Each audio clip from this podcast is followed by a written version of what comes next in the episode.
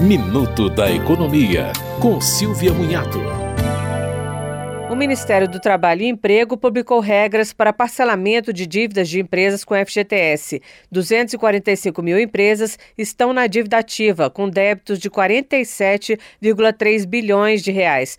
O microempreendedor individual poderá parcelar seus débitos em até 120 meses. Se estiver em recuperação judicial, o prazo sobe para 144 meses. Os parcelamentos serão feitos pela Secretaria de Inspeção do Trabalho do Ministério, nos casos de débitos não inscritos em dívida ativa, e pela Procuradoria-Geral da Fazenda Nacional, nos casos inscritos na dívida ativa. O parcelamento das dívidas de FGTS permanece proibido para devedores inseridos no cadastro de empregadores que tenham submetido trabalhadores a condições análogas às de escravo. Você ouviu Minuto da Economia, com Silvia Munhato.